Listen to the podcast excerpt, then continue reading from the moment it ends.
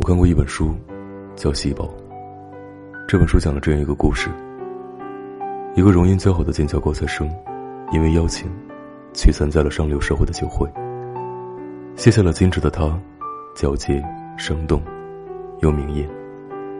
闺蜜撮合她和自己的哥哥在一起，却不料，自己的父亲也被这个女孩吸引。在父子同时的追求下，他几乎没有任何犹豫的。就选择了闺蜜的父亲，一个六十五岁的花家老人。很多人不理解她的选择，对此，她心里很明白，也很坚定。我要很多很多爱，如果没有，我就要很多很多钱。青春不卖，也是要过去的。他深知自己的筹码，也善于替自己开脱。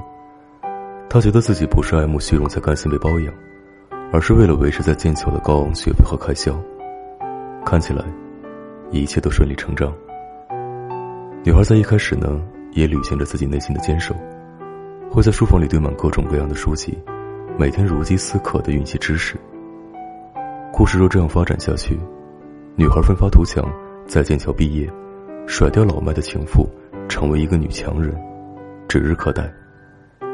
可惜她低估了金钱的力量，也低估了。自己对爱情的忍耐。渐渐的，他不愿意再碰书，觉得侍弄那些清水里的昂贵花朵，或是约上姐妹去跳舞唱歌，都更有趣。他也遇见了自己想要喜欢的人，觉得那个人跟他真的太合适了。茨威格说：“命运中所有的馈赠，都在暗中标好了价格。”他的情妇在他面前杀了他心爱的人，他近乎崩溃。他的情妇在离世前，给他留了大笔财产，可他却失去了之前那种对金钱的渴望。